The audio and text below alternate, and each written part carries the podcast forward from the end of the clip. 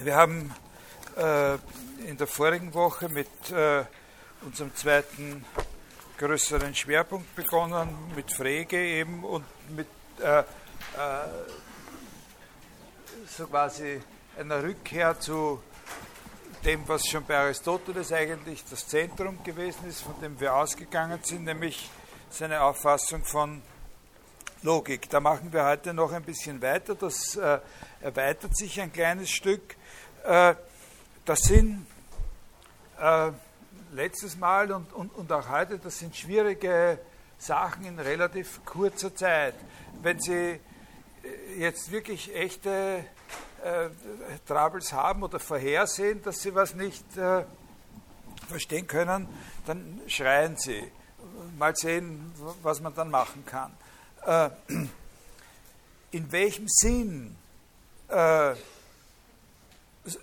können wir sagen oder sollten wir sagen, dass wir da bei Frege so etwas wie eine neue Grundlegung der äh, logischen Theorie, der Logik äh, finden, eine Grundlegung auf einem sozusagen tieferen Fundament. Ich habe Ihnen das, Ihnen gesagt, diese Frage kann man auf zwei Arten beantworten. Die eine Art, diese Frage zu beantworten, ist, dass man einfach einen Vergleich macht mit Aristoteles und sagt, äh, wie weit gehen sie miteinander in ihrem Verständnis von dem, was ein, äh, einen gültigen Schluss eigentlich ausmacht und wo trennen sich die Wege. Und da habe ich gesagt, ist der springende Punkt, wenn Sie da diese Schritte bei Aristoteles durchgehen, dass wir mit Frege mitkommen, genau bis zu dem äh, Punkt, wo auch Aristoteles sagt, wir haben es mit Behauptungssätzen zu tun und das Wesentliche an den Behauptungssätzen, was uns interessiert, ist, dass die alle die äh, Struktur haben, dass etwas über etwas gesagt wird. Ne? Und dann äh, macht Aristoteles einen weiteren, äh, weitere Schritte, äh, die sozusagen diese Sätze, in denen etwas über etwas gesagt wird, noch weiter normieren und einschränken. Es gibt viel mehr Sätze, in denen etwas über etwas gesagt wird, als die, die dann bei Aristoteles in diese Syllogismustheorie äh, eingehen. Und insbesondere äh, macht Aristoteles dann implizit die Annahme, äh, dass obwohl in jedem einzelnen Satz eine Asymmetrie ist zwischen dem, worüber etwas gesagt wird und dem anderen, äh, im Prinzip diese Termini sozusagen von der gleichen Natur sind. Das ist der Punkt, wo ich gesagt habe, das ist bei Frege definitiv anders, sondern der geht im Prinzip davon aus, dass das eben zwei verschiedene Arten von sprachlichen Ausdrücken sind und die einen spielen die eine Rolle und die anderen spielen die andere Rolle und grundsätzlich mal, wir lassen jetzt feinere Fragestellungen weg, grundsätzlich mal äh, können die nicht ihre Rollen äh, tauschen. Das ist die eine Art und Weise, es zu erklären. Die eigentlich äh, interessantere und äh, sachgerechtere Art und Weise zu erklären, inwiefern es sich um eine tiefere Grundlegung handelt, ist, dass man rekonstruiert äh, einen Zusammenhang, in dem Frege prinzipiell das Verständnis von dem, was ein Satz ist, äh, auf einer anderen Basis äh, schafft, nämlich auf einer Basis, in der wir es primär mal nur mit irgendwelchen sprachlichen Ausdrücken zu tun haben, die irgendwas bezeichnen. Und dem entspricht auch, dass er zunächst einmal unter einer Sprache mehr versteht als natürliche Sprachen, die man in Sätze aufgliedern kann. Nämlich zum Beispiel auch, das ist etwas, das sollten Sie wissen, das müssen Sie sich merken, dass er ein Verständnis von Sprache hat, wo auch die Formelsprache der Arithmetik zum Beispiel darunter fällt. Oder andere, würden wir heute sagen, Zeichensysteme äh, oder Symbolsysteme drunter fallen, die eben nicht unbedingt äh, sozusagen etwas mit unseren natürlichen Sprachen, also äh, nicht so eine Grammatik haben wie die wie die natürlichen Sprachen. Da beginnt sozusagen äh, auf einer viel tieferen Ebene äh, diese Überlegung über die Unterscheidung von Funktion und Argument und die trifft auch, das ist der springende Punkt, diese Unterscheidung trifft auch auf sprachliche Ausdrücke zu, die hat auch, bei sprachlichen Ausdrücken einen Sinn, die keine Sätze sind. Eben solche Ausdrücke wie in der Arithmetik sowas wie 2 plus 2. Also alles, was ein komplexer sprachlicher Ausdruck ist und äh, etwas bezeichnet, kann auf diese Art und Weise zerlegt gedacht werden. In einen Teil, der gleich bleibt und in einen Teil, der austauschbar ist. Nicht? Also das ist ja nur Wiederholung vom, vom letzten Mal. Nicht? Und wir haben gesagt, der Teil, der gleich bleibt, den nennt er Funktion, den austauschbaren Teil nennt er Argument.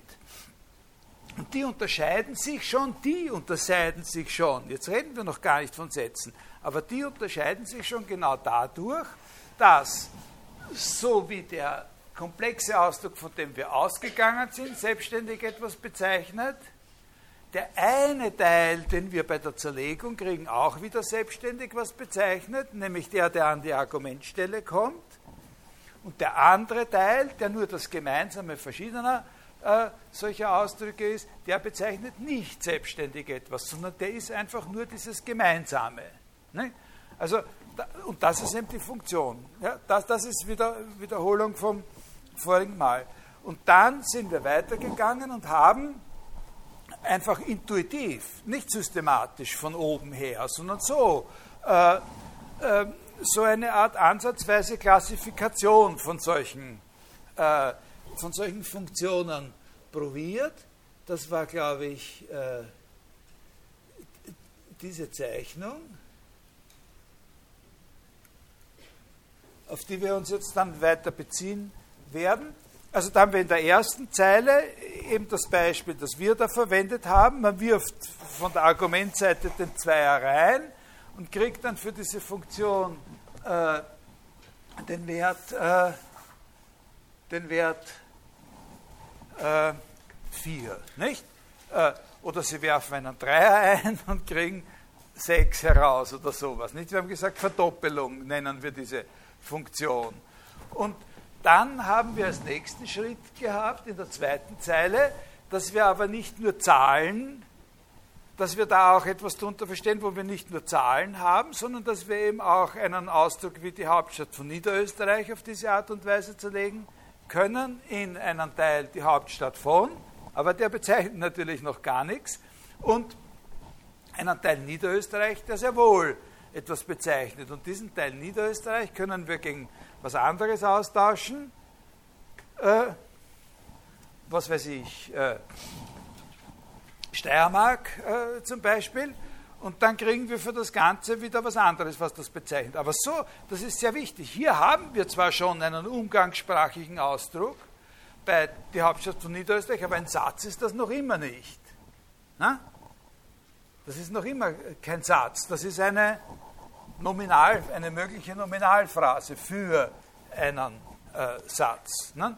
Die Hauptstadt äh, von Niederösterreich hat weniger Einwohner als Wien, zum Beispiel. Nicht können Sie äh, sagen. Das war mal früher anders. Nicht? Das ist ein empirisches äh, Faktum. Es hat eine Zeit gegeben, da hat die Hauptstadt von Niederösterreich genauso viele Einwohner gehabt wie, wie Wien. Äh, aber vielleicht sind Sie alle schon viel zu jung dafür, um sich daran zu erinnern. Äh, haben Sie das verstanden? Und dann war der springende Punkt, der ganz, ganz entscheidende Punkt der, dass er bei seinen arithmetischen Beispielen gesagt hat, und jetzt nehme ich, das ist Gleichzeichen äh, dazu und, und, und bilde aus dem arithmetische Ausdrücke, so wie wir mit dem Pluszeichen und dem Minuszeichen und dem Malzeichen arithmetische Ausdrücke bilden können da haben wir dann dieses Beispiel gehabt, x plus 1. Das ist ja im Grund von der genau gleichen Struktur wie x plus x. Ne? Wenn wir mal erlauben, dass wir das Gleichheitszeichen auch dazu nehmen. Aber mit dem Ausdruck x gleich 1 kommen wir in eine Schwierigkeit. Weil hier bei 2 plus 2 oder x plus x, da können wir immer sagen, wenn wir einen Wert äh, also wenn wir ein Argument einsetzen, dann hat das Ganze immer einen bestimmten Wert. Setzen wir 3 ein, haben wir 6, setzen wir 5 ein, haben wir 10 und so weiter und so weiter.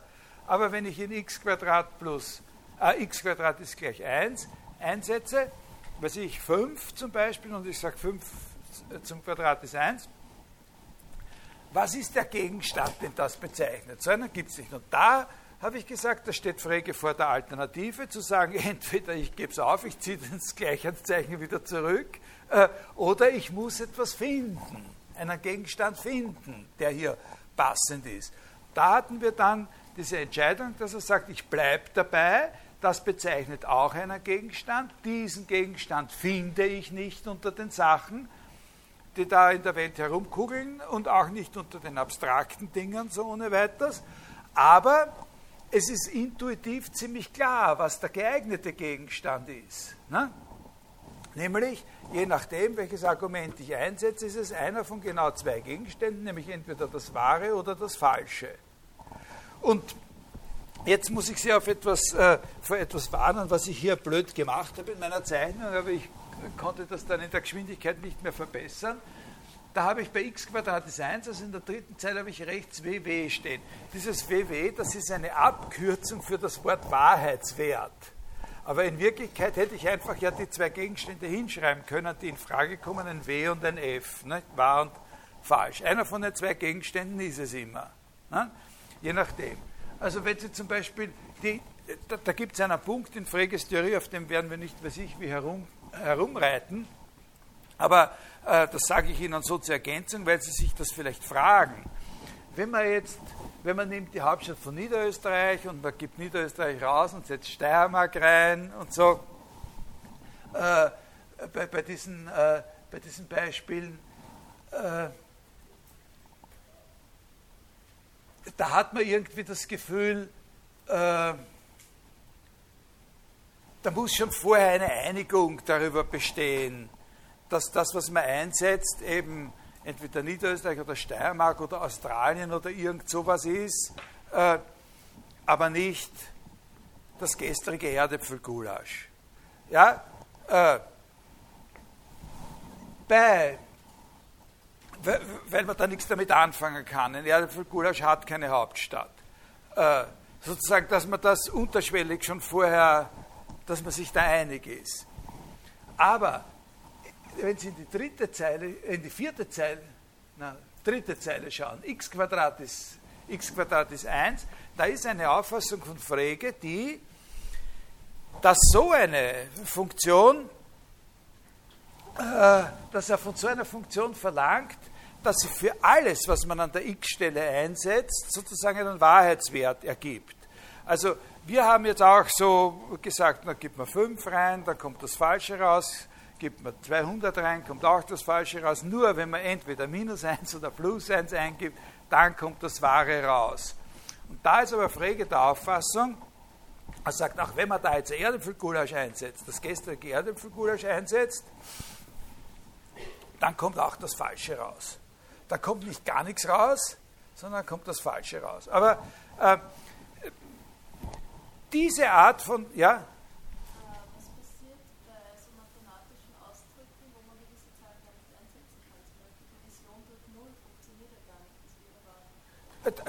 Das sind extra, das sind extra äh, Regeln. Das muss man erstmal, da müsste man eben, also das können wir jetzt hier nicht erklären, warum das so ist. Äh, äh, weil wir da verstehen müssten, andersherum gesehen, was eine Zahl ist. Und das habe ich Ihnen ja gesagt, was wirklich eine Zahl ist. Diese Beispiele verwenden wir nur auf einer ganz intuitiven Ebene, um den Unterschied zu machen äh, zwischen verschiedenen Typen von, äh, äh, von Funktionen. Aber natürlich ist es so etwas Ähnliches wie äh, äh, ist es so etwas Ähnliches wie äh, wie die, Einigung, wie die Einigung darüber, dass, wir keine Erdäpfel, dass ein Erdäpfelgulasch keine Hauptstadt hat, nicht? So etwas Ähnliches. Woher wissen wir das? Ne, verstehen Sie, woher wissen wir, dass gewisse Sachen gehen und gewisse Sachen nicht gehen? Das wissen wir woanders her. Das erzählt uns nicht die Logik, sondern das erzählt uns unsere Erfahrung damit, was eigentlich ein Land ist, das eine Hauptstadt haben kann. Und das ist eine Angelegenheit, die ist nirgends ganz genau definiert, nicht? was alles eine Hauptstadt haben kann. Und, aber okay, natürlich ist eine berechtigte Frage. Der Punkt, bei dem wir aufgehört haben, letztes Mal echt, wo dann Schluss war, das war, dass ich gesagt habe, Und in Freges Auffassung sind solche Funktionen wie in der dritten, äh, wie in der dritten äh, und in der vierten Zeile, nämlich solche Funktionen, deren Werte Wahrheitswerte sind, ja, solche Funktionen kriegen bei ihm einen eigenen Namen, nämlich die heißen Begriff. Also wir haben sowohl, die Funktion heißt Begriff. Also wenn Sie sich erinnern, was eine Funktion ist, eine Funktion ist der Teil, der bei der Zerlegung eines komplexen Ausdrucks entsteht, der mehreren solchen Ausdrücken gemeinsam sein kann und selber nicht etwas bezeichnet. Ne? Also x ist 1 bezeichnet ja noch nichts und ist ein Raucher bezeichnet auch noch nichts. Das muss man immer erst vervollständigen. Und diese, äh, diese Funktionen, die äh, so einen, äh, einen Wahrheitswert als, äh, als Wert haben, die nennt er Begriffe. Äh,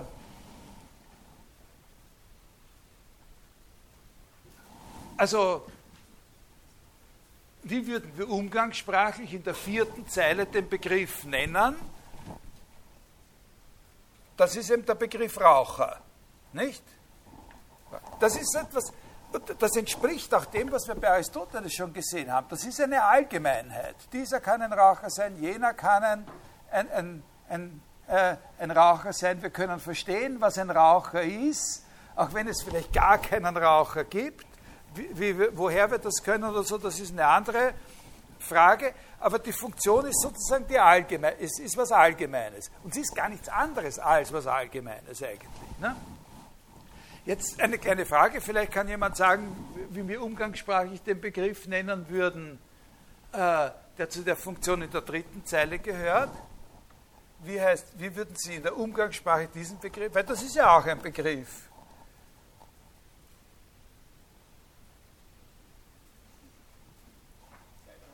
Nein, nein, nein, nein, nein, nein. Also, das ist auch eine Möglichkeit. Ja, wer war da? Genau, das ist der Begriff Wurzel aus 1, nicht? Die Gleichung ist natürlich auch eine mögliche Antwort, aber das ist nicht der Begriff, der das ist, sondern Gleichung ist ein Metabegriff, sozusagen ein Überbegriff, unter den dieses Ding selber fällt. Nicht? Es gibt auch noch andere Gleichungen. Ne? Zum Beispiel die Gleichung äh, 4 plus 3 ist 12. Nicht? Das ist auch eine Gleichung. Äh, aber und, und, und, das ist ein Ausdruck von der Form einer Gleichung. Es ist ja nicht selber eine Gleichung. Ja? Verstehen Sie das? x ist 1 ist ja gar keine Gleichung. Eine wirkliche Gleichung haben wir, wenn wir etwas einsetzen. Wir haben auch einen Behauptungssatz erst, wenn wir an der Stelle ist ein Raucher etwas einsetzen.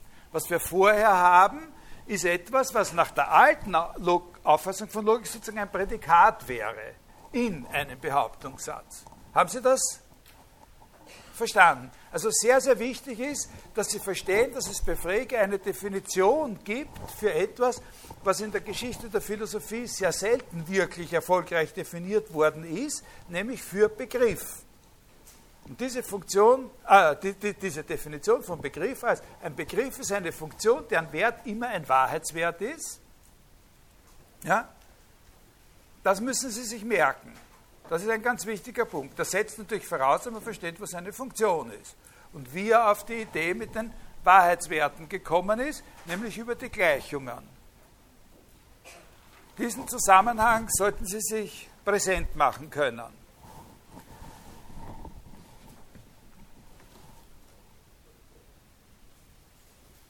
Also,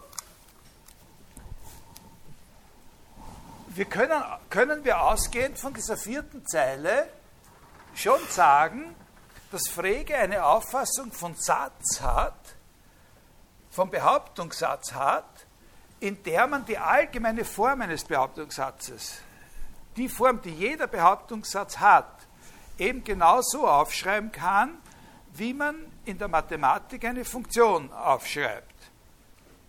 Nämlich, so, das ist sozusagen die Form eines Behauptungssatzes. Es gibt, ne, äh, er schreibt das manchmal auch so, das ist sehr hübsch, äh, um es sich zu, äh, äh, zu vergegenwärtigen, worum es eigentlich geht. Nicht? Das ist dann sozusagen, der, das, ist, das vertritt den Funktionsausdruck und zeigt, dass da noch etwas leer bleibt. Nicht? Ist ein Raucher. Äh, ist ein Raucher. Wer ist ein Raucher? Der ehemalige Bundeskanzler Helmut Schmidt ist ein nein, Raucher. Ja? Und das ist, das markiert, das X markiert sozusagen die Argumentstelle. Nicht? Aber natürlich äh, ist das nur die allgemeine Form und, äh, und, äh, und äh, damit man weiß, äh, dass es ein Satz ist und nicht irgendein ein arithmetischer Ausdruck oder sonst ein Ausdruck oder so, müsste man eben dazu sagen, dass als Werte immer nur das Wahre oder das Falsche in Frage kommen.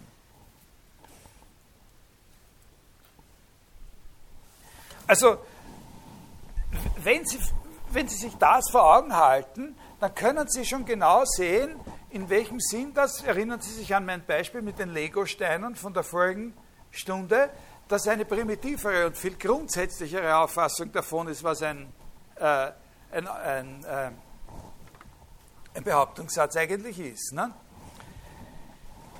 Jetzt gehen wir zurück zu der Tabelle und, äh, und, äh, und Sie sehen, dass ich dann noch eine fünfte Zeile habe. Ja? Äh, diese fünfte Zeile ergibt sich eigentlich ganz, also nach wie vor lesen Sie hier, wenn da WW zwei Wesen nebeneinander stehen, das als Abkürzung für das Wort Wahrheitswert, nicht das Wahre oder das Falsche. Es wäre besser gewesen, ich hätte da W und F mit einem Querstrich hingeschrieben oder W oder F oder so, nicht? Dann wäre Ihnen das klar. Also jetzt sage ich es Ihnen eben dazu.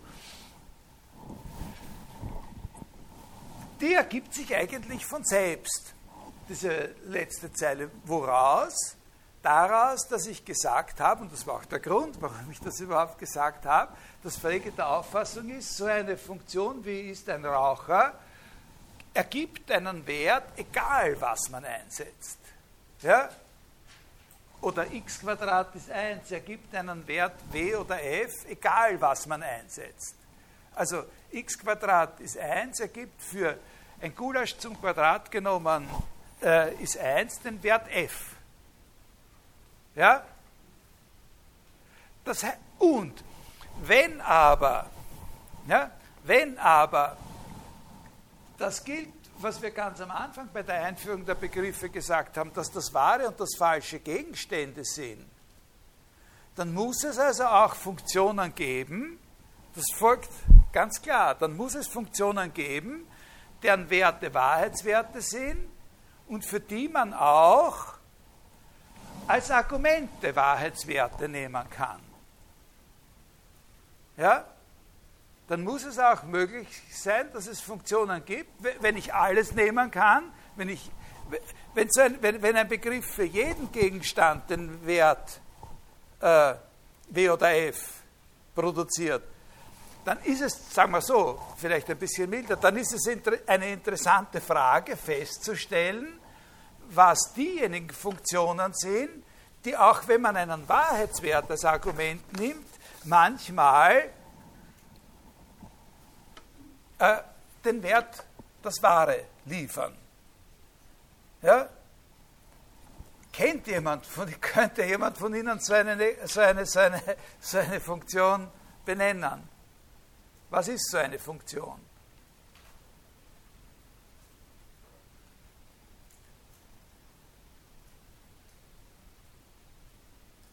Keine Idee?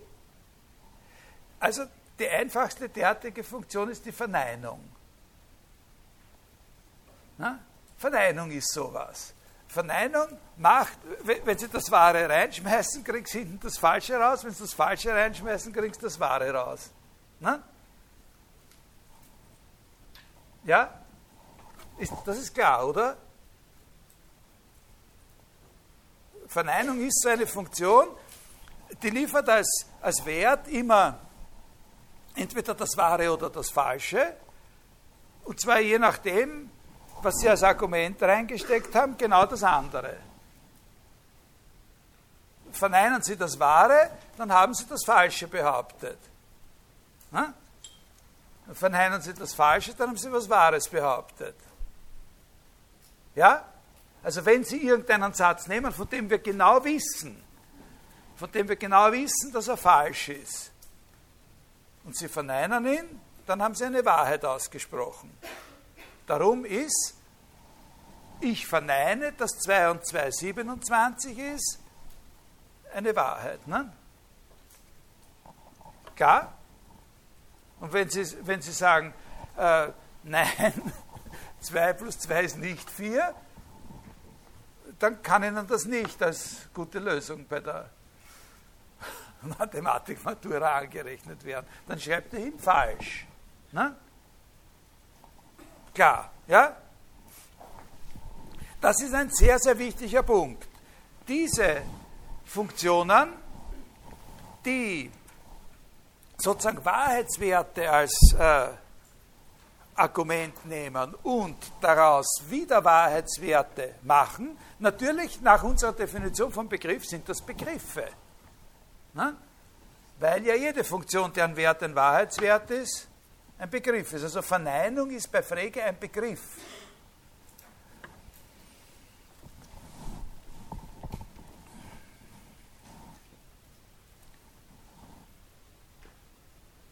Das sind sehr wichtige Funktionen. Die haben einen eigenen Namen, diese Funktionen. Also das sind Funktionen, es sind Begriffe und es sind eine ganz besondere Art von Begriffen und man nennt sie Wahrheitsfunktionen.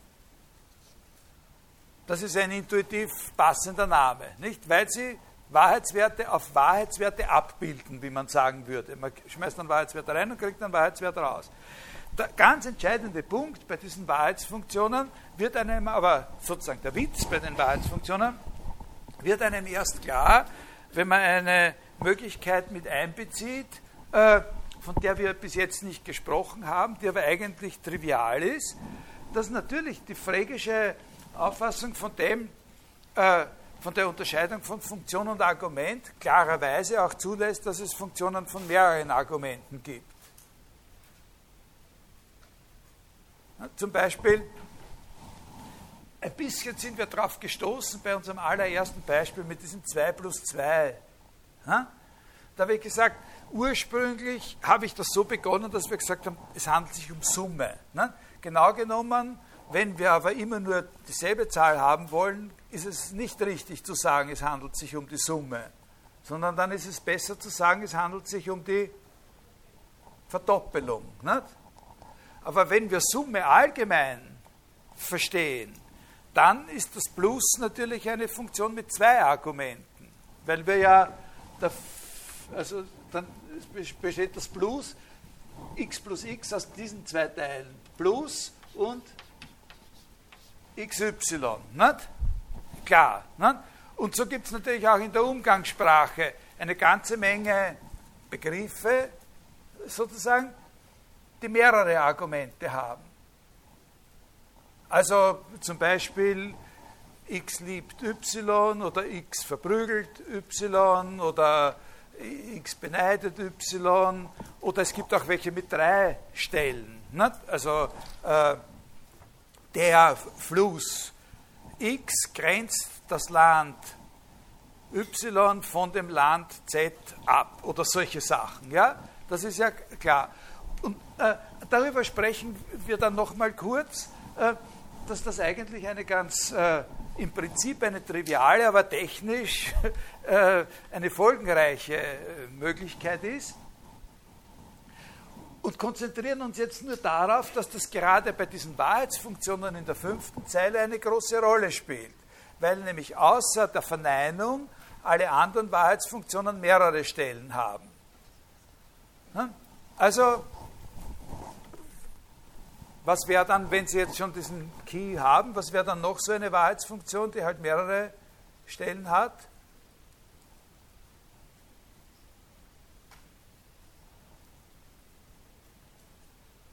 Und nicht, ist so eine. Der, der, und ist eine zwei, sagen wir zunächst mal eine zweistellige Wahrheitsfunktion, ne, das eine und das andere. Und wenn Sie jetzt, und die liefert den Wert wahr, genau dann, wenn Sie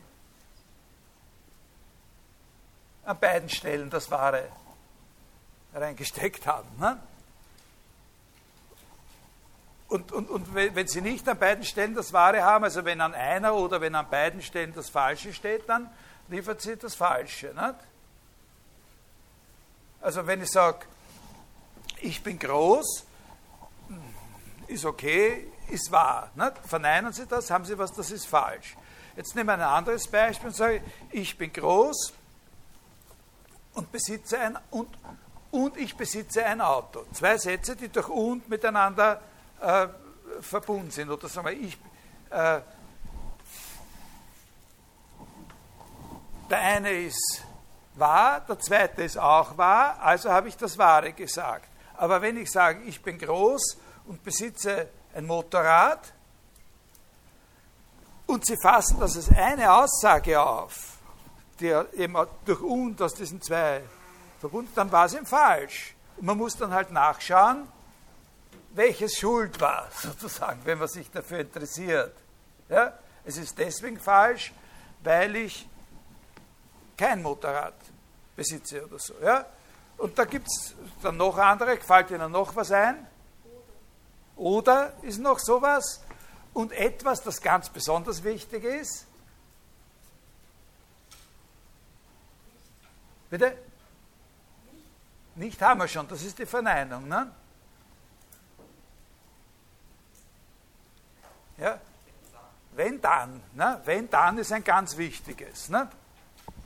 Und wenn dann verhält sich ein bisschen äh, komplexer, wenn dann ist immer, egal was Sie in die zwei Stellen reingeben, in die Wenn-Stelle und in die Dann-Stelle, es ist immer wahr, außer da sehen Sie, bei und und bei oder ist es ist die Reihenfolge wurscht, aber bei wenn dann ist sie nicht wurscht, weil ne, der wenn-Teil eine andere Rolle spielt als der dann-Teil. Wenn dann ist immer wahr, außer in einem Fall, nämlich wenn, wenn, wenn der wenn-Teil wahr ist und der dann-Teil falsch. Aber immer wenn der wenn-Teil falsch ist, ist ein wenn-dann-Satz wahr. Ne?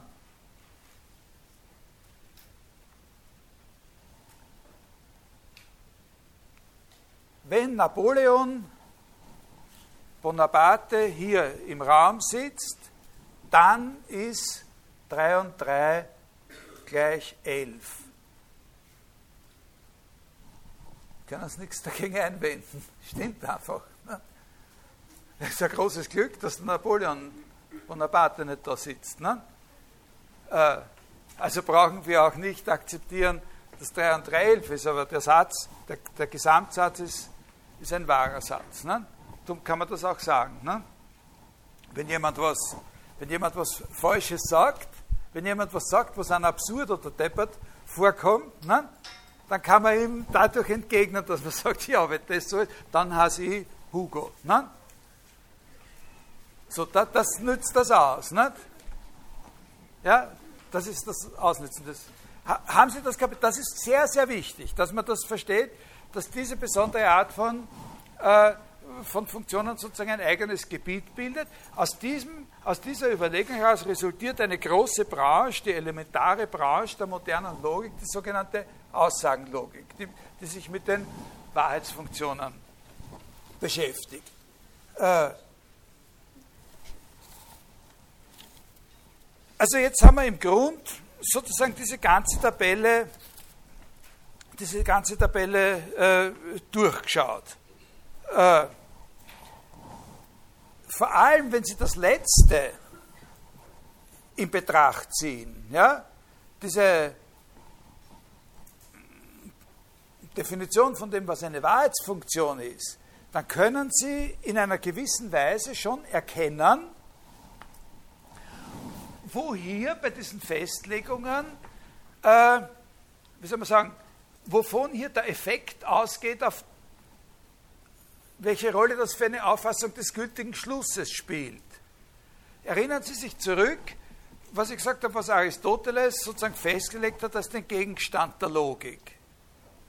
der Gegenstand der Logik sind die gültigen Schlüsse, die Syllogismen, in dem Sinn, dass es sich da um Sprache handelt, von der Art, dass wenn etwas Bestimmtes akzeptiert ist, etwas anderes mit Notwendigkeit daraus folgt. Das ist eine, eine Formulierung, die können Sie jetzt relativ leicht in diese Sprache hier übersetzen. Na? In die Sprache dieser letzten Zeile hier in meiner Tabelle. Na? Weil das ist eigentlich nicht viel was anderes, als dass man sagt, ein gültiger Schluss ist, ein, ist, ist ein, ein sprachliches Gebilde von der Art, dass wenn man etwas Bestimmtes als wahr akzeptiert hat, etwas anderes davon Verschiedenes auch als wahr ne, akzeptiert werden muss. Wir brauchen das nur ein bisschen einschränken, diesen Begriff des Akzeptierens auf, als wahr akzeptieren. Aber das fällt uns ja nicht schwer. Etwas akzeptieren im Diskurs oder in der Rede heißt ja dem zustimmen und sagen, ja, du hast recht, ja, das ist wahr oder so. Ne? Ja, verstehen Sie? Also Sie können sehen, dass er hier mit diesem Begriff der Wahrheitsfunktion im Prinzip ein Mittel an der Hand hat, wie man äh, wie man sozusagen solche Schlusszusammenhänge rekonstruieren kann. Und das, was wahr ist, kann natürlich auch eine Verneinung sein, wenn es etwas Falsches ist, was verneint worden ist. Ne? Das ist der eine Punkt, das ist der eine Faktor, der dann wirklich ausmacht, wie diese neue Logik ausschaut. Der andere Faktor ist, der zweite, also das mit den Wahrheitsfunktionen ist der eine Faktor und der zweite Faktor ist diese Auffassung des einzelnen Satzes, des einzelnen Behauptungssatzes als zusammengesetzt aus diesen beiden Elementen Funktion und, äh, Funktion und Argument. Ein drittes Stückel fehlt uns noch. Das sind jetzt Dinge, das müssen Sie nicht, da kommt also zu dem, was ich jetzt gesagt habe in den letzten fünf Minuten und was ich in den nächsten zwei Minuten sagen werde, dazu kommt keine Prüfungsfrage. Aber es ist sehr wichtig und es kann Ihnen mal wirklich sehr, sehr helfen, wenn Sie, wenn Sie eine Lehrveranstaltung über Logik besuchen. Müssen Sie alle eine Lehrveranstaltung über Logik besuchen? Nicht wirklich. Logik, äh, Sprache und Argumentation oder so ähnlich, sowas, nicht, glaube ich. Rhetorik und Argumentationstheorie. Aber äh, äh, das sollte natürlich auch ein bisschen Logik äh, vorkommen. Also ein dritter Cornerstone, sozusagen ein dritter Pfeiler fehlt uns noch. Also der eine Pfeiler ist diese Auffassung der Wahrheitsfunktionen, der zweite ist diese Sache und das dritte ist etwas, das hat einen eigenen Namen. Die Idee sozusagen, puh, eigentlich steckt es da hier schon drinnen. Also die Rolle, die die Generalisierung spielt. Wenn Sie nehmen, wir haben, das ist die allgemeine Form eines Behauptungssatzes, nicht? Jeder Behauptungssatz ist in Funktion und Argument zu, äh, zu zerlegen. Jetzt nehmen, jetzt haben wir, das haben wir ja schon gemacht, dass wir an der F-Stelle, an der Funktionsstelle sozusagen was Bestimmtes nehmen. Wie zum Beispiel ist ein Raucher. Ne?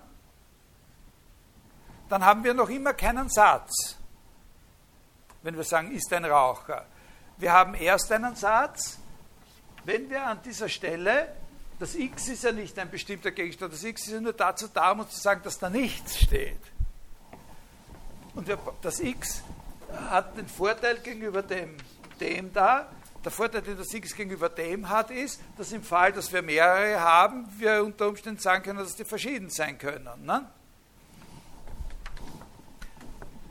Also aus dem ist ein Raucher machen wir einen richtigen Satz, wenn wir dort einen Namen hinstellen. Ist klar, oder? Ja? Das verstehen Sie schon. Ne?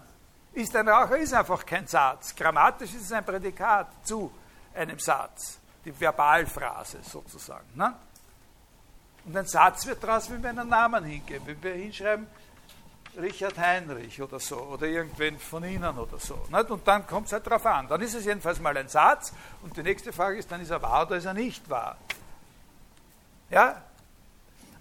Aber wenn wir so eine bestimmte, eine bestimmte Funktion haben, dann können wir auch noch auf eine andere Weise daraus einen Satz machen, als dass wir sagen,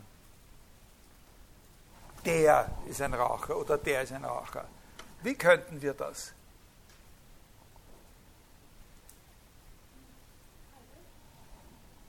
Wer war das? Ja? Genau? Genau? Alles raucht. ja. ja, ja. Und noch was anderes? Bitte? Hä? Keiner raucht. Das ist ein guter Kandidat, ja. Noch besserer. Aber nicht, also sagen wir, das ist nicht, der, nur im Nachhinein sieht man dann, dass er noch wichtiger ist. Ja, also umgangssprachlich würde man sagen jemand. Nicht? Jemand raucht. Also muss nicht so sein, dass alles raucht. Aber irgendwer raucht. Irgendwer ist ein Raucher. Nicht? Und das entspricht dem, sagen wir, das ist dasselbe wie dieses Einige. Wenn wir einige verstehen als mindestens einer. Nicht? Also einer fällt auch unter einige. Dann haben wir auch Sätze.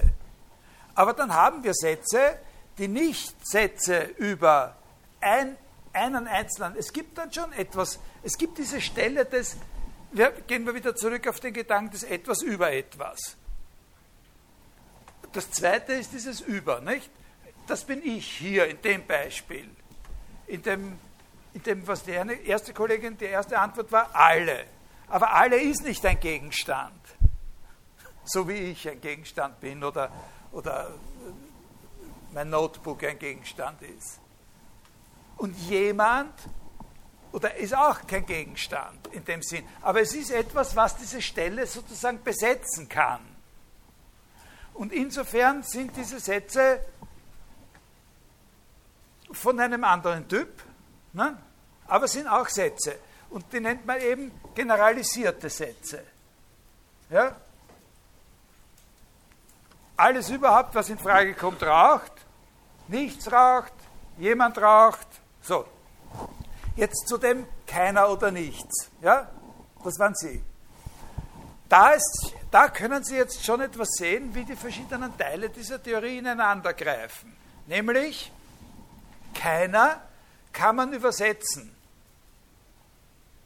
aus entweder alle oder mindestens einer, jemand. Und jemand und alle kann man auch ineinander übersetzen mit Hilfe der Verneinung. Wenn man die Verneinung hat, wenn man die Wahrheitsfunktion der Verneinung hat, dann kann man keiner aus jemand sozusagen definieren. Verstehen Sie das? Nämlich keiner heißt nicht ein einziger. Na? Und, sie, und sie können umgekehrt auch einer oder jemand auf der, auf der einen Seite und alle durcheinander definieren. Es genügt Ihnen, um zu verstehen, was ein genereller Satz ist, einer von diesen Typen. Wie würde man aus dem alle das jemand finden?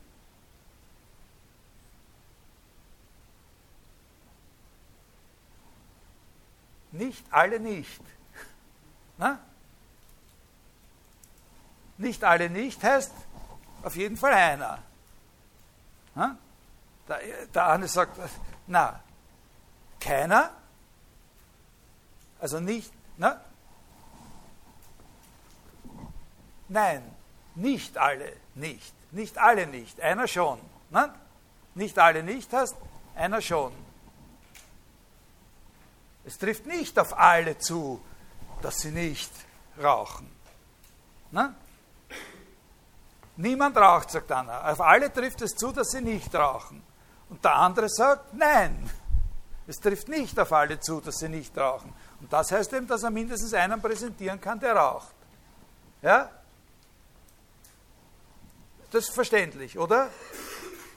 Dafür kann man jetzt Symbole einführen, extra in der Logik werden für alle diese Sachen, die wir da besprochen haben, Symbole eingeführt. Also zum Beispiel, wenn man, wenn man aufschreiben will, äh, es, also mindestens einer raucht, nicht? dass man dann so ein Zeichen hinschreibt, so ein verkehrtes großes E. Mindestens ein X gibt es für das Weiß, dass es raucht. Und, und, und, und, und, und macht man so eine kleine Klammer, dann heißt es für alle X. Das würde der relativ blöde Satz sein, alles raucht. Nicht? Also ich rauche, Helmut Schmidt raucht, Sie rauchen, mein Computer raucht, hoffentlich raucht nicht mein Vergaser, aber es ist die äh, Behauptung, dass auch mein Vergaser und, und so weiter. Äh, damit kann man in der Praxis nicht viel anfangen. Aber man, kann ein, man braucht nur eins von diesen beiden Zeichen. Das ist jetzt nicht so, das interessiert uns weiter nicht. Was uns interessiert ist, und da, das sage ich auch jetzt nur, damit etwas vervollständigt wird, was wir schon früher angesprochen haben, wenn man diese Mittel zur Verfügung hat, dann kann man zeigen, und jetzt können Sie sehen, inwiefern das eine feinere Vorstellung von Logik ist, dass so ein Satz wie alle Wiener sind Österreicher oder alle Wiener sind sterblich, in dieser Auffassung eben nicht ein elementarer und einfacher Satz ist, sondern dann können wir etwas machen, formal, in dieser Theorie kann man formal etwas zeigen oder, oder aufschreiben, was ich Ihnen umgangssprachlich bei einem Beispiel erklärt habe, äh, dass der Satz, alle Wiener sind sterblich oder so ein Satz wie alle Katzen haben vier Beine oder sowas, in Wirklichkeit ein Gebilde aus mehreren Sätzen ist, ein Konditionalsatz ist. Wenn etwas ein Wiener ist, dann ist es sterblich. Wenn etwas eine Katze ist, dann hat es vier Beine. Das war in dem Zusammenhang, wo ich gesagt habe, wenn es keine Katzen gibt, ist der Satz, alle Katzen sind vierbeinig auch wahr. Ne? Das hat damit zu tun, dass der Wenn-Dann-Satz immer dann wahr ist, wenn der Wenn-Teil falsch ist. Ne? Sodass man also dann solche Sätze wie alle Wiener sind sterblich eben so aufschreiben kann. Man sagt, für alle Gegenstände, die es überhaupt gibt, alle überhaupt, gilt, dass wenn der Gegenstand ein Wiener ist, dann ist er sterblich. Na? Und dann haben Sie eben den einen Satz, der heißt, der Gegenstand ist ein Wiener, und den anderen Satz, der Gegenstand ist sterblich, und die sind in einer Wenn-Dann-Verbindung. Äh, die stehen in einer Wenn-Dann-Verbindung. Also so, äh, so funktioniert diese, diese Sache, und so hoffe ich, wie gesagt, Sie sollen ja nicht Logik lernen, aber dass Sie das eine sehen können, inwiefern, wie das gemeint war, dass es eine feinere Zerlegung ist. Dass es Legosteine sind, die sozusagen mehr Kombinationen erlauben. Das, woraus die Sache letztlich besteht, ist eben nicht auf einer molekularen, sondern auf einer atomaren Ebene quasi. Nicht? So ungefähr. Ja? Äh,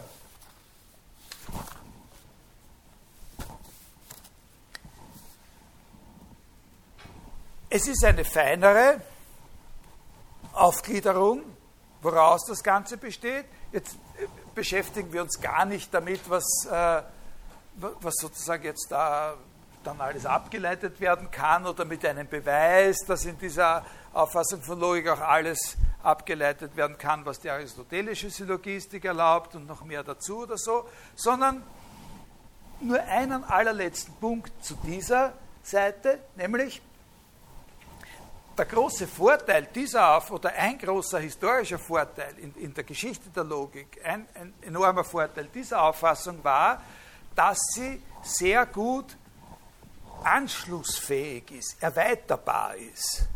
Eine Richtung, in der man das erweitern kann, wo man das sofort sieht, wie es erweitert werden kann, ist eben die Verallgemeinerung auf mehrstellige Funktionen. Ja, da ergibt sich dann sowas wie eine die sogenannte Relationenlogik. Also wenn Sie bestimmte, äh, wir werden dann auch heute noch, ja, geht sich hoffentlich aus, wir, wir, lernen heute noch eine ganz bestimmte Funktion kennen, die eine, die eine große Rolle spielt in unserem Leben überhaupt und in jeder Wissenschaft. Äh, eine, eine mehrstellige äh, Funktion. Äh, dass man da sozusagen dann eigene Typen von gültigen Schlüssen hat, wenn, die für sozusagen mehrstellige, äh, mehrstellige Funktionen gelten. Also für solche Begriffe wie jemanden lieben, der eine liebt den anderen oder, der, oder dreistellig, etwas grenzt ein zweites von einem dritten ab und solche Sachen.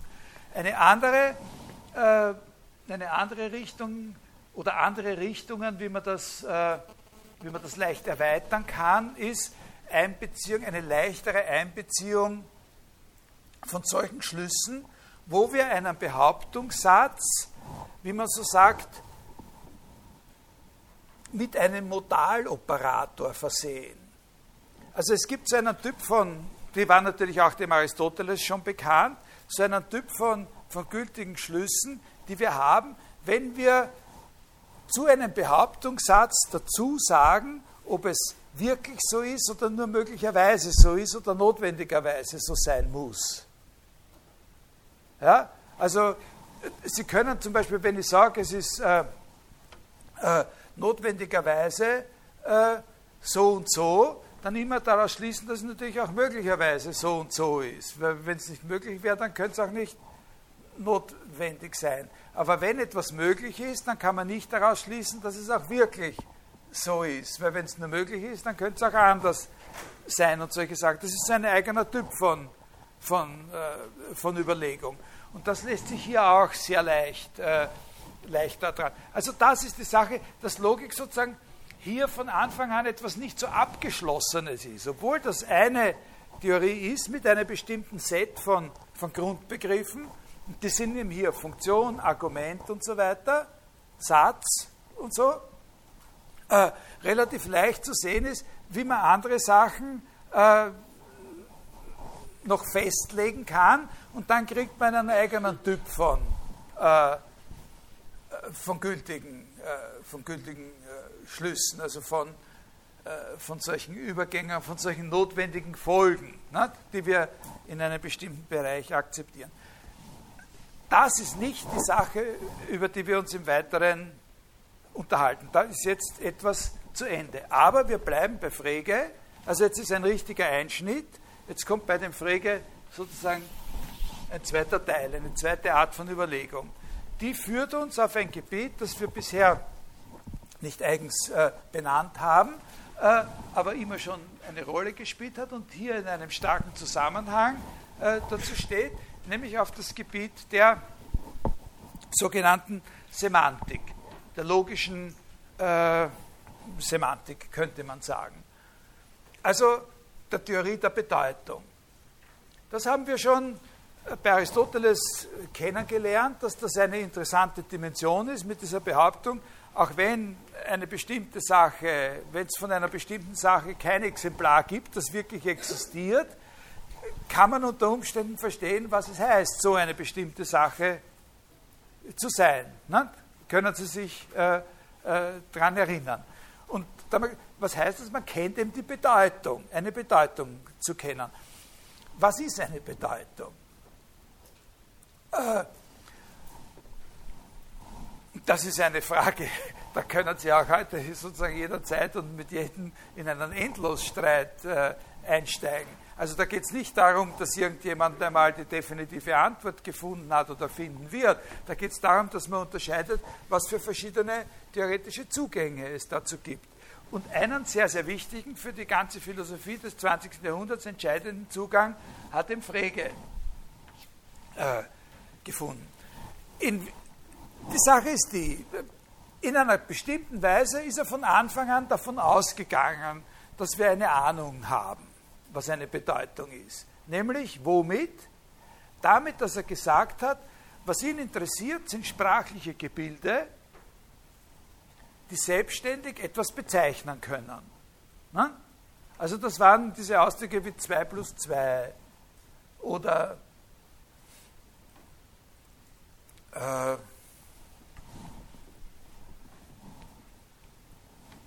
Richard Heinrich oder die Hauptstadt von Niederösterreich.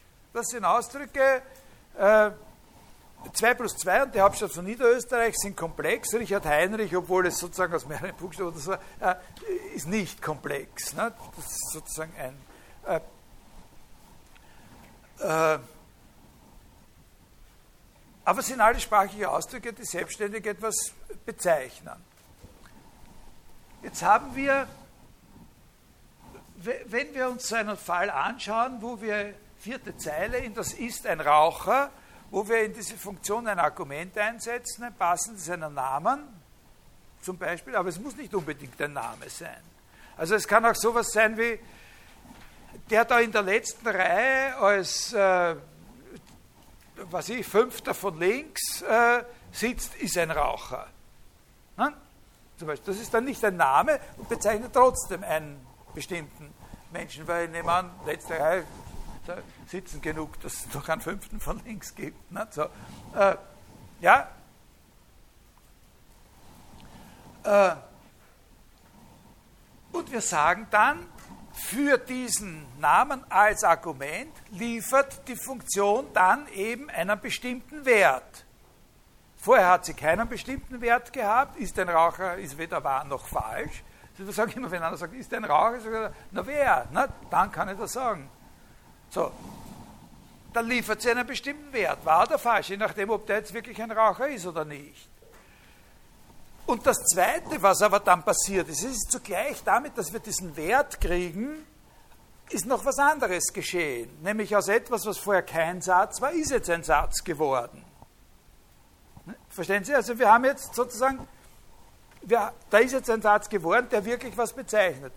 Und, und was ist jetzt die Beziehung zwischen diesen beiden Resultaten, die wir durch die Einsetzung erhalten?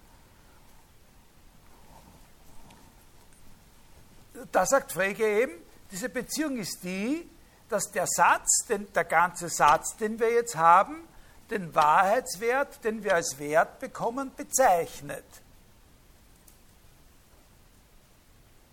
Also so wie der Name Richard Heinrich mich bezeichnet, bezeichnet der Satz Richard Heinrich ist ein Nichtraucher auch einen bestimmten Gegenstand. Jetzt wissen Sie natürlich nicht genau welchen, aber es ist einer von zwei. Ne? Verstehen Sie das? Ja? Verstehen Sie das? Bezeichnet auch eine bestimmte. Das haben wir ja eigentlich schon gesagt. Wir haben ja gesagt, bei diesem x ist 1, was bezeichnet denn der Ausdruck dann? wenn wir etwas eingesetzt haben, 5 oder minus 1 oder sowas. Und da haben wir gesagt, entweder das Wahre oder das Falsche. Und so bezeichnet eben der Satz, den wir durch Ergänzung der Funktion erhalten, dann genau äh, den Gegenstand, der der Wahrheitswert ist, der da herauskommt. Ja? Das, ist eine, das ist eine Art von Entscheidung, die da getroffen ist, aber sie ist in einer gewissen Weise von Anfang an vorhersehbar. Und das allgemeine Wort, das wir da verwenden können für dieses Bezeichnungsfeld, ist das Wort Bedeutung. Ja, der, wenn wir einen sprachlichen Ausdruck haben, der etwas Bestimmtes bezeichnet, sagt Frege, das müssen Sie sich jetzt merken, dann ist dieser Gegenstand die Bedeutung des sprachlichen Ausdrucks. Also Preisfrage, der sprachliche Ausdruck Richard Heinrich. Es gibt ja noch andere Richard Heinriche. Wenn man googelt, dann findet man einen, äh, einen, äh, einen, Künstler in New York oder so, der Plastik aus Metall herstellt. Aber nehmen wir an, das bin jetzt wirklich ich. Ne? Also was ist die Bedeutung von Richard Heinrich?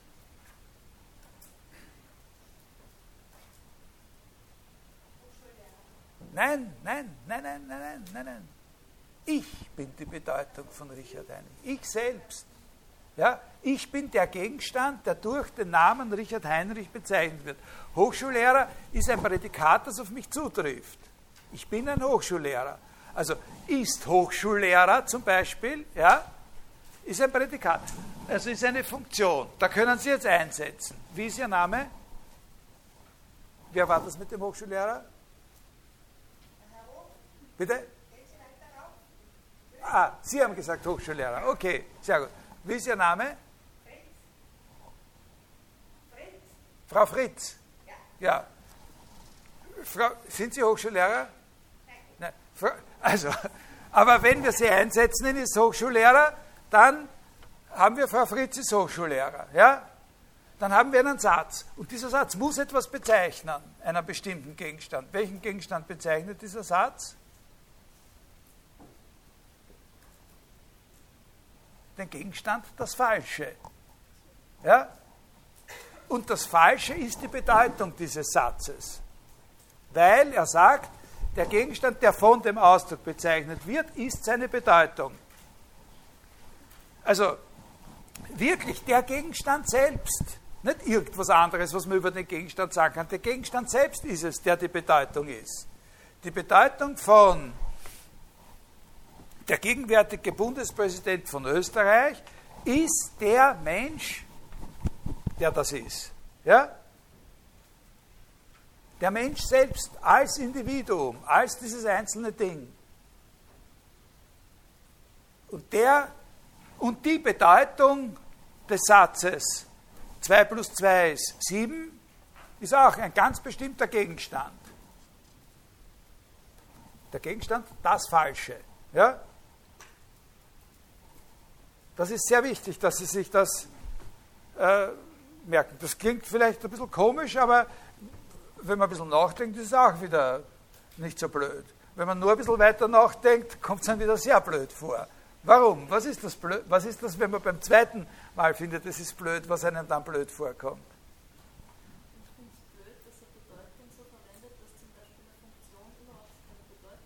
Ja, ja, ja, da kommen wir noch drauf. Das, das, das ist zwei Schritte weiter. Das ist okay. Das ist aber schon zu weit vorgegriffen. Na, eine furchtbare Konsequenz daraus, da, eine, eine, eine wirklich zunächst ganz furchtbare Konsequenz daraus, dass wir sagen, die Bedeutung des Satzes 2 plus 2 ist 7, ist der Gegenstand das Falsche, ist die, dass alle falschen Sätze dieselbe Bedeutung haben, offenbar. Na? Und auch alle Warensätze haben dieselbe Bedeutung. Also das, wenn wir das so sagen, dann führt uns das dazu, dass wir sagen müssen, der Satz Ich bin groß hat dieselbe Bedeutung wie der Satz Napoleon ist schon lang tot.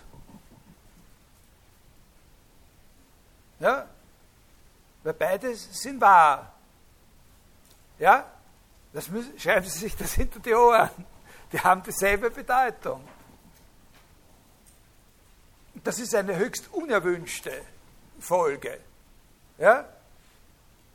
Weil wir wollen doch irgendwie dem Rechnung tragen, dass jemand, der das eine sagt und jemand, der das andere sagt, was Verschiedenes sagen wollen. Und, und wir haben irgendwie das Gefühl, das, was jemand sagen will und was wir verstehen, wenn jemand etwas sagt, das ist eben die Bedeutung. Aber das wird hier enttäuscht wir verstehen, wenn einer sagt, Napoleon ist schon lang tot, wirklich was ganz was anderes. Das zu verstehen heißt, eine andere Leistung zu erbringen, als zu verstehen, dass 2 plus 2 4 ist. Also läuft es uns irgendwie gegen den Strich, zu sagen, sie haben dieselbe Bedeutung. Aber Frege hält daran fest, dass er sagt, sie haben dieselbe Bedeutung. Die Bedeutung ist immer der Gegenstand bei einem sprachlichen Ausdruck, der von diesem sprachlichen Ausdruck bezeichnet wird. Wenn der sprachliche Ausdruck überhaupt etwas bezeichnet, und das ist der Punkt, den Sie gemeint haben, bei den Funktionen ist das eben nicht klar. Aber da kommen wir erst drauf. Ja, also das müssen Sie sich die Ohren, hinter die Ohren schreiben. Das ist eine sehr, äh, das ist eine Challenge. Dabei kann man es nicht belassen. Man kann zwar sagen, jetzt stellen Sie sich mal vor, was ist der Ausweg? Was muss man machen, wenn man darauf beharrt? Dass die Bedeutung immer der Gegenstand ist, den das bezeichnet. Und dass daher die Bedeutung aller falschen Sätze ein und derselbe Gegenstand ist. Genau, also man muss, genau, also intuitiv würden wir sagen, man muss eine zweite Theorie haben, mit der man erklärt, was es heißt, etwas zu verstehen. in, in, in, seiner Besonderheit, in Abgrenzung von den anderen Sachen, die auch falsch sein können. Nicht? Also man muss sozusagen eine zweite Komponente haben. In dem, was wir normalerweise, nicht auf diese skurrile Art, was wir normalerweise die Bedeutung nennen. Ne? Und da führe ich Ihnen jetzt einen Gedanken vor, äh, den müssen Sie sich auch selbstständig erarbeiten. Das ist der Eingangsgedanke in dem Aufsatz äh, über Sinn und Bedeutung. Das ist ein, ein Stück Pflichtlektüre für Sie. Diesen Aufsatz über Sinn und Bedeutung. Ich werde Ihnen dann nächstes Mal noch, äh, noch sagen, äh, was Sie da weglassen können, was nicht eine so große Rolle spielt. Aber Ein die Eingangsüberlegung, die am Anfang dieses Aufsatzes steht, die müssen Sie verstanden haben in ihren groben Zügen. Diese Überlegung hat genau, ist genau auf dieses Problem fokussiert, aber von einer anderen Seite her. Äh, nämlich, die fragt nicht nach der Bedeutung, diese Überlegung beginnt nicht bei der, bei der Frage der Bedeutung der Sätze. Da konnten wir, konnten wir das jetzt sehr schön ja sehen, dass da ein Problem vorliegt. Wenn man sagt, die Bedeutung eines Satzes ist der Gegenstand in der Bezeichnung, dann führt kein Ausweg äh, mehr daran vorbei, dass wir sagen müssen, alle falschen Sätze bezeichnen denselben Gegenstand. Das ist eine unerwünschte äh, Nebenfolge, die müssen wir irgendwie kompensieren. Das verstehen wir. Die, die Überlegung, die Frage am Anfang von Sinn und Bedeutung anstellt, hat nicht mit der Bedeutung von Sätzen zu tun, sondern mit der Bedeutung der Namen. Im Grund haben wir bei den Namen das Gefühl, dass so ein Problem da nicht besteht. Wenn wir so einen Namen haben wie Richard Heinrich oder auch so einen Ausdruck wie äh, äh,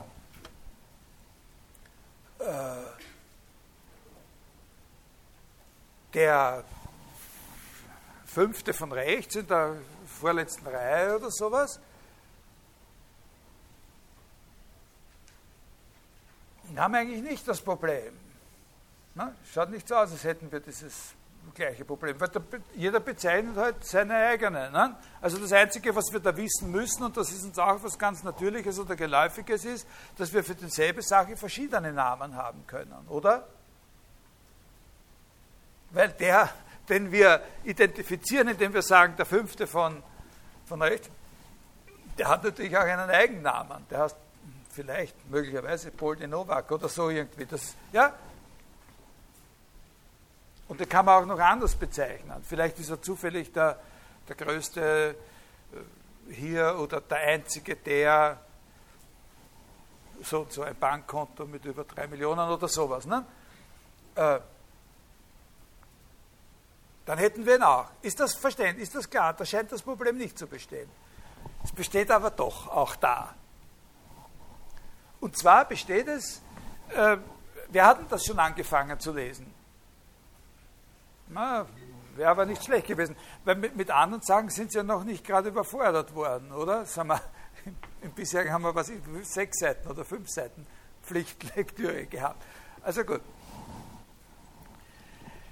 Die Überlegung setzt ein bei die Überlegung setzt ein bei einer ganz besonderen Funktion, bei einer zweistelligen Funktion, und zwar bei der zweistelligen dieser bei der Gleichheit. Er fängt an, sich, sich einen Gedanken zu machen darüber, was Gleichheit ist. Ja, Identität im, im Strengen, dasselbe sein. Ja? Das ist eine sehr, das ist eine besondere Funktion die wir zunächst mal als eine zweistellige Funktion behandeln, äh, über die man so halt äh, verschiedenes sagen könnte oder was. Aber sie ist eine besonders wichtige Funktion. Ne? Sie spielt in unserem, also zu wissen, was es heißt, dass eine Sache einer anderen gleich ist, dass zwei Sachen dasselbe sind, das ist sehr wichtig in unserem. Ne? die Sachen auseinanderhalten und identifizieren zu können. Das ist eine fundamentale Angelegenheit in unserem Verhältnis zur Welt überhaupt. Ne? Also wenn, wenn wir in einer Unterhaltung an eine Stelle gekommen sind, wo es darum geht, dass jemand sagt, das ist das Gleiche das, oder das ist dasselbe, dann, äh, dann wäre ein Missverständnis, das darauf beruht, dass der andere nicht weiß, was damit gemeint ist, fatal. Also dann muss man schon annehmen, dass einer von den beiden dann innerhalb relativ kurzer Zeit im Irrenhaus landen wird. Ne? Ja, also das wird nicht toleriert von der Gesellschaft, dass man da nicht einen, das nicht versteht, was da gemeint ist. Und was jetzt in der Logik eine große Rolle spielt, ist, dass man immer schon lange Zeit, vor Frege, äh, versucht hat, ein paar Grundzüge aus dem herauszuarbeiten, was das eigentlich ist. Das heißt, wie man dieses Wort ist gleich eigentlich verwendet. Da lassen wir uns nicht darauf ein, das ist ein eigenes, da kommen wir vielleicht später nochmal drauf. Identität ist ein zentraler Begriff in der theoretischen Philosophie. Äh, jetzt charakterisieren wir nur zwei Grundprinzipien, von denen immer schon klar war, dass wir uns an die halten, wenn wir von Gleichheit reden. Zwei Grundprinzipien. Das eine Grundprinzip ist, dass wir das Wort gleich so verwenden, dass jeder Gegenstand, alles überhaupt, sich selbst gleich ist. Ja? Das Grundprinzip, dass jeder Gegenstand zu sich selbst in dieser Beziehung steht. Ja? Ob irgendein Gegenstand zu irgendeinem anderen Gegenstand auch in dieser Beziehung steht, das ist immer eine Frage der Empirie. Aber jede Sache ist auf jeden Fall sich selbst gleich. Also für alles überhaupt gilt, äh, oder ohne jede Einschränkung gilt diese für alle x ist das immer wahr, ne, diese Gleichung. Ja? Alles, was, es, es kann nichts existieren, was sich selbst ungleich wäre. Ja? Das ist verständlich, brauchen wir nicht weiter darüber reden. Das, das Zweite ist das Wichtigere. Dass wenn zwei Sachen, wenn zwei Sachen gleich sind, also wenn so eine wirkliche Gleichung wie a ist b wahr ist, ja, dass das bedeutet, dass in jedem sprachlichen Ausdruck, in dem a vorkommt, das A durch das B ersetzt werden kann, ohne dass sich an der Wahrheit was ändert. Das ist auch klar, eigentlich. Ne? Wenn wir wissen, dass der fünfte von links der einzige ist, der ein Bankkonto von über drei Millionen hat, dann können wir in jedem Ausdruck, in dem der fünfte von links, das ist in der Vorlesung, wir müssten natürlich genau sagen, welche Vorlesung das ist, wo wir den identifizieren, weil in der nächsten Vorlesung sitzt dort wer anderer, ne? Äh, und so weiter, dann könnten wir das immer gegeneinander austauschen. Ne? Und wenn Sie zwei verschiedene Beschreibungen haben, die nur auf mich genau zutreffen, meinen Eigennamen und irgendwas anderes äh, noch, was mich trifft, und sonst niemanden, dann können Sie das in jedem Satz, wo Sie das eine verwendet haben, gegen das andere austauschen und es ändert sich nichts an der Wahrheit. Das ist einfach eine, das hat was damit zu tun, dass wir eben für einen und denselben Gegenstand verschiedene Namen haben können. Ne? Klar? Ist schon klar, oder? Das erwarten wir. Wenn es dieselbe Sache ist, dann können wir eben auch immer einen ihrer anderen Namen nehmen und an der Wahrheit wird sich nichts ändern. Weil es nur darum geht, ob bestimmte Aussagen auf diesen Gegenstand zutreffen oder nicht. Und das Wichtige ist nur, dass wir ihn als diesen einen identifiziert haben. Wie wir ihn identifiziert haben, ist wurscht. Ja? Verstehen Sie? Also das ist das sogenannte Principium substitutiones salva veritate. Das Prinzip der Austauschbarkeit bei Wahrheitserhaltung aufgrund der Identität. Ja? Und jetzt hat Frege, jetzt, und jetzt bringt Frege, nachdem er diese zwei völlig trivialen Grundideen sich vergegenwärtigt hat, ein Argument. Und dieses Argument sollten Sie verstehen. Das ist auch eigentlich ganz einfach. Das lautet so. Nehmen wir an, wir haben so einen Satz. Ja? So ein A ist gleich B. Wir haben eine Identität von A und B. Dann sagt uns das zweite Prinzip, dass wir, weil es wahr ist, an jeder Stelle, wo B vorkommt, B durch A ersetzen dürfen, ohne dass wir einen Verlust an Wahrheit erleiden. Also können wir immer wenn ein Satz a ist gleich b wahr ist, an der Stelle b a einsetzen und können aus dem Satz selbst den Satz a ist gleich a machen. Ja?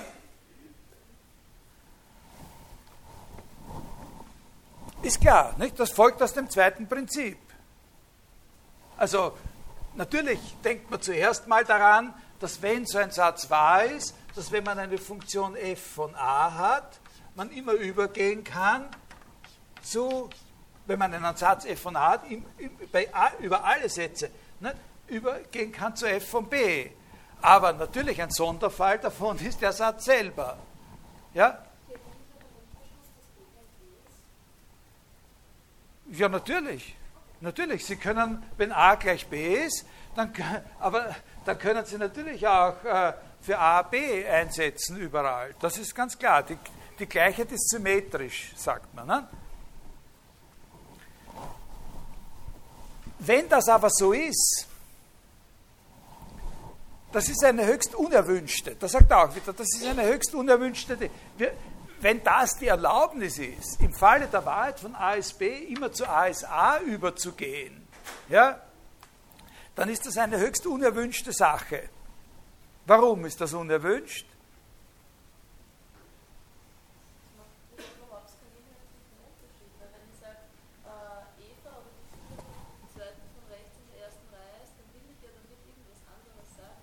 Genau, richtig, das ist es. Also, was, in, was man daran feststellen muss, ist, dass so ein Satz und so ein Satz absolut völlig verschiedene Rollen für uns spielen. Man kann nicht erlauben, dass das durch das einfach ersetzt wird. Das darf nicht sein.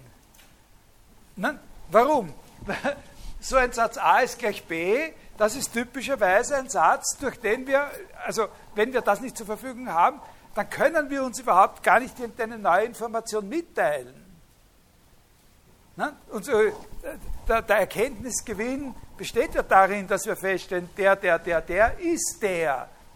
Also mein Beispiel ist immer, der Gärtner ist der Mörder. Äh, das ist höchst wichtig. Hingegen, wenn einer sagt, der Gärtner ist der Mörder, dann hat das ungeheure Folgen. Der Gärtner wird verhaftet, der Gärtner wird verurteilt und, und weiß der Teufel was. Alle anderen äh, sind entlastet. Jetzt stellen Sie sich dazu im, im, Kontrast dazu den Satz vor, der Gärtner ist der Gärtner. Das hat überhaupt keine Folgen. Ne? Das hat null Folgen. Also so ein Satz ist wertlos. Ja? Weil, weil ja aufgrund dieses Prinzips sowieso von allen Gegenständen gilt, dass sie mit sich selbst identisch sind. Ja? Ist das? Ja? Das haben Sie verstanden. Das ist entscheidend. Äh, wenn so ein Satz, das ist die Form, in der wir uns eine interessante Information übermitteln. Das Dingsbums ist das und das.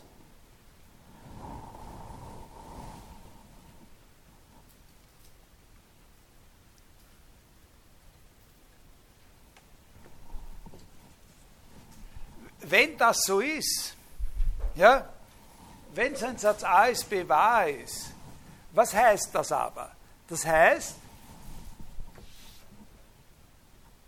der Gegenstand, der von dem Zeichen A bezeichnet wird, ist derselbe Gegenstand wie der, der von dem Zeichen B bezeichnet wird. Nicht? Also verschiedene Zeichen bezeichnen denselben Gegenstand.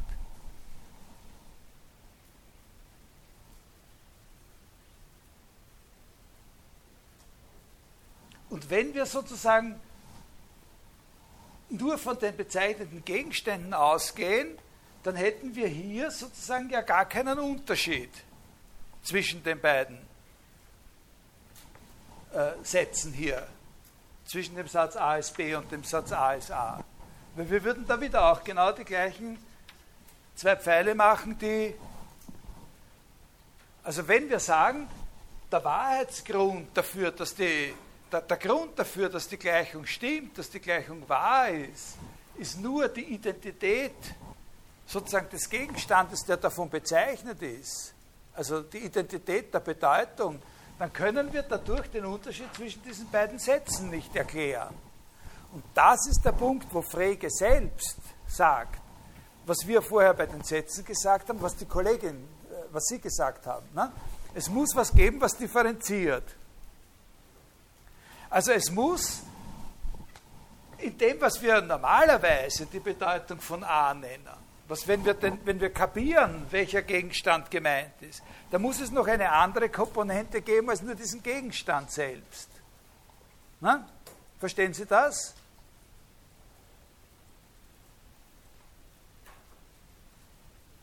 Also auf gut Deutsch die Bedeutung von der Gärtner, von Lord sowieso, angenommen, da gibt es nur einen Gärtner, und der Mörder, der Lady sowieso, äh, die haben ja beide, wenn der Satz wahr ist, dieselbe Bedeutung.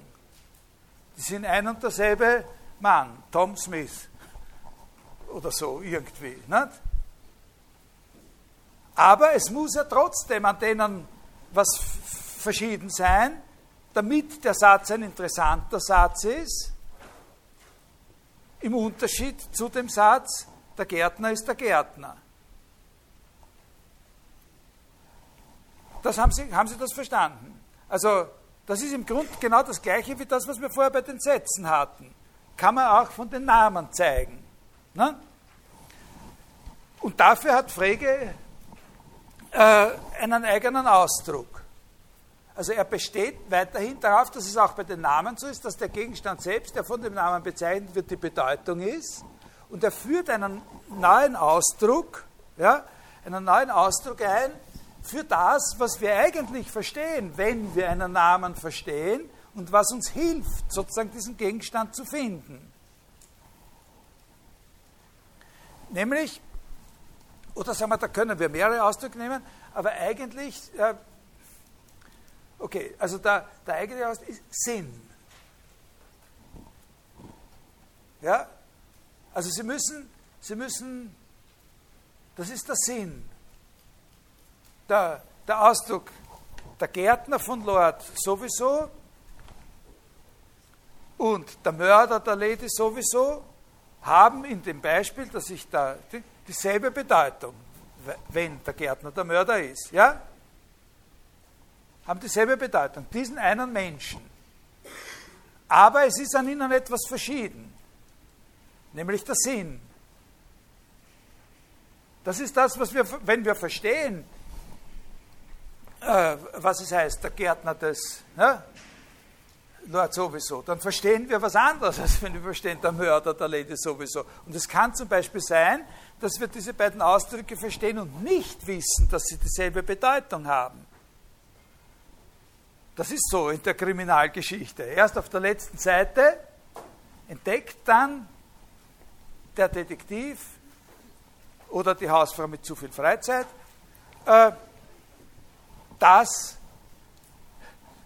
die beiden dieselbe Bedeutung haben, nämlich die beiden Ausdrücke denselben Gegenstand bezeichnen. Ja? Ist das? Und da gibt es einen anderen Ausdruck, der sehr schön ist, mit dem, er, mit dem er sagt, was er da versteht unter dem Sinn, nämlich die Gegebenheitsweise des Gegenstandes. Wir kommen auf denselben Gegenstand auf einem anderen Weg. Wir untersuchen, wer der Einzige gewesen sein kann, der die Lady sowieso äh, erdrosselt hat oder weiß ich was.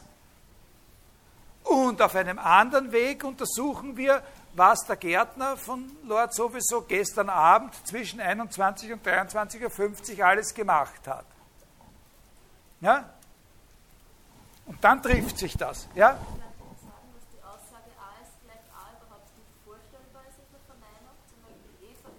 Ja, ja, na, natürlich, das, das, ist nicht falsch, weil, weil, weil das ein Axiom sozusagen ist. Die Aussage, Eva ist nicht gleich eine blonde Frau, ist zumindest in irgendeiner Welt vorstellbar. Natürlich, klar. Ja, jeder, ja, also wovon aus, eine, äh, dass es eine informationshaltige Aussage ist, heißt, dass es auch einen Sinn hat, sie zu verneinen. Ne? Ja, genau. Wenn das ein Grundsatz ist, den man nicht verneinen kann. Ne? Nehmen wir mal an.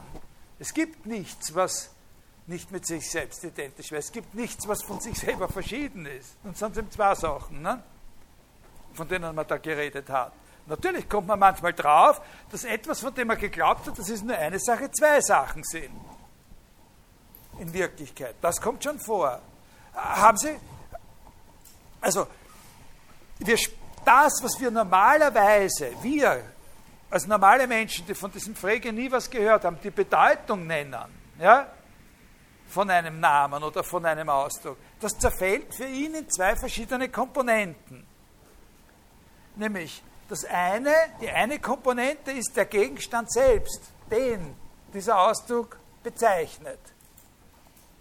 Und das nennt er Bedeutung. Und das ist ein bisschen gegen unsere normale, gegen unser Sprachgefühl. Und das andere ist das, was wir verstehen müssen, damit wir diesen Gegenstand überhaupt finden können. Das nennt er den Sinn. Ja? Also verstehen, etwas verstehen heißt den Sinn verstehen. Und wenn man den Sinn verstanden hat, dann, und man hat Glück, und das stimmt alles andere, dann findet man die Bedeutung, nämlich den Gegenstand. Ne? Also als ein Hauptbeispiel, ein Hauptbeispiel, das er hat und das sehr, sehr einprägsam ist, ist dieses Beispiel von Abendstern und Morgenstern. Das sind zwei verschiedene sprachliche Ausdrücke mit verschiedenem Sinn. Die geben uns auch sozusagen schon eine Anweisung, diese Namen, wie man den jeweiligen Gegenstand findet. Dass man den Himmel beobachtet in der Früh nicht? und der andere, dass man den Himmel beobachtet in der Nacht.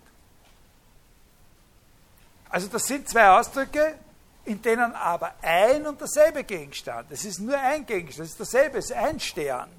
Also nur eine Bedeutung. Zwei Ausdrücke, die haben nur eine Bedeutung, dieselbe Bedeutung, aber verschiedenen Sinn. Ne? Dieser eine Gegenstand ist durch den einen Ausdruck auf eine andere Weise zugänglich oder gegeben als durch den anderen Ausdruck. Nächstes Mal, also eine Sache sage ich Ihnen noch, so wie, so wie, so wie vorige Stunde habe ich immer so eine Ankündigung, nicht so ein. Äh, und von dem ausgehend erklärt er dann, wie das mit den Sätzen ist. Auch bei einem Satz ist es so, dass wir unterscheiden, bei einem Behauptungssatz ist es so, dass wir unterscheiden zwischen der Bedeutung des Satzes, das ist der Wahrheitswert. Und da haben wir gesagt, alle wahren Sätze haben dieselbe Bedeutung, alle falschen Sätze haben dieselbe Bedeutung. Alle Sätze haben nur eine von zwei Bedeutungen. Aber natürlich sind die in unendlich vielen Weisen voneinander verschieden, die Sätze. Und das, was da an ihnen verschieden ist, das ist ja Sinn. Also, Napoleon ist schon lang tot, hat dieselbe Bedeutung wie 3 plus 3 ist 6. Aber natürlich verstehen wir ganz was anderes, wenn wir den Satz Napoleon ist schon lang tot und in den meisten Fällen spielen die ganz verschiedene Rollen, die können sie nicht gegeneinander austauschen in der normalen Kommunikation. Nur wenn es in der Logik darum geht, einfach irgendwas zu haben, was wahr ist, dann können sie jeden von beiden nehmen. Aber und das, was das Verschiedene ist, das ist ja Sinn. Und bei den Sätzen hat er wirklich einen ganz bestimmten Ausdruck dafür, was der Sinn ist. Nämlich, das ist der Gedanke, sagt er. Also der Satz, Napoleon ist schon lang tot, drückt einen anderen Gedanken aus als der Satz 2 plus 2 ist 4, hat aber dieselbe Bedeutung wie der Satz 2 plus 2 ist 4 in seiner Sprache. Also wir können sagen, Sinn ist ein Oberbegriff für das, was bei den Sätzen der Gedanke ist und bei den Eigennamen die Gegebenheitsweise. Ja? Und das Letzte, womit wir dann nächstes Mal fortfahren, und dann verlassen wir nächstes Mal aber auch schon den Frege wieder, das ist die einfache Idee, dass wenn man an das Beispiel mit dem Raucher denkt, äh, er sagt, das sogenannte Kompositionalitätsprinzip. Die Bedeutung des Satzes hängt von der Bedeutung des Arguments ab und nicht vom Sinn des Arguments. Ist ja klar. Ne? Also habe ich so einen Satz, ist Raucher, ja? und dann äh, ein, eine Funktion ist Raucher, und jetzt setze ich einen, äh, ein Argument ein. Und dann werde ich für den Satz entweder das Wahre oder das Falsche als Bedeutung kriegen. Und das wird einfach davon abhängen, wer von dem eingesetzten Namen wirklich bezeichnet wird. Also die Bedeutung des Ganzen ist eine Folge der Bedeutung des Arguments, weil für mich wird es, ist Raucher zu einem falschen Satz, für den ehemaligen Bundeskanzler Helmut Schmidt wird es zu einem wahren Satz. Ja? Das ist dann der Punkt, wo, wo das miteinander zusammenhängt. Also man könnte sagen, er hat so ein Prinzip, äh, Bedeutung des Ganzen hängt von der Bedeutung der Teile ab und Sinn des Ganzen hängt vom Sinn der Teile ab. Der Gedanke kann natürlich ein verschiedener sein, auch wenn die Bedeutung äh, die gleiche ist. Okay, äh, also das verspreche ich Ihnen aber, komplizierter wird es nicht mehr, mehr äh, in, in, der Vorlesung und wir werden noch ein bisschen daran arbeiten, heraus zu profilieren, was das ist, was man wirklich sich merken muss. Aber diese Zweigeleisigkeitsidee, das müssen Sie verstehen. Warum er auf diese, diesen Gedanken kommt, das, was wir normalerweise die Bedeutung nennen von dem, was wir sagen, in diese zwei Komponenten aufzuspalten. Das, was davon bezeichnet wird und das, was man sonst noch äh, versteht.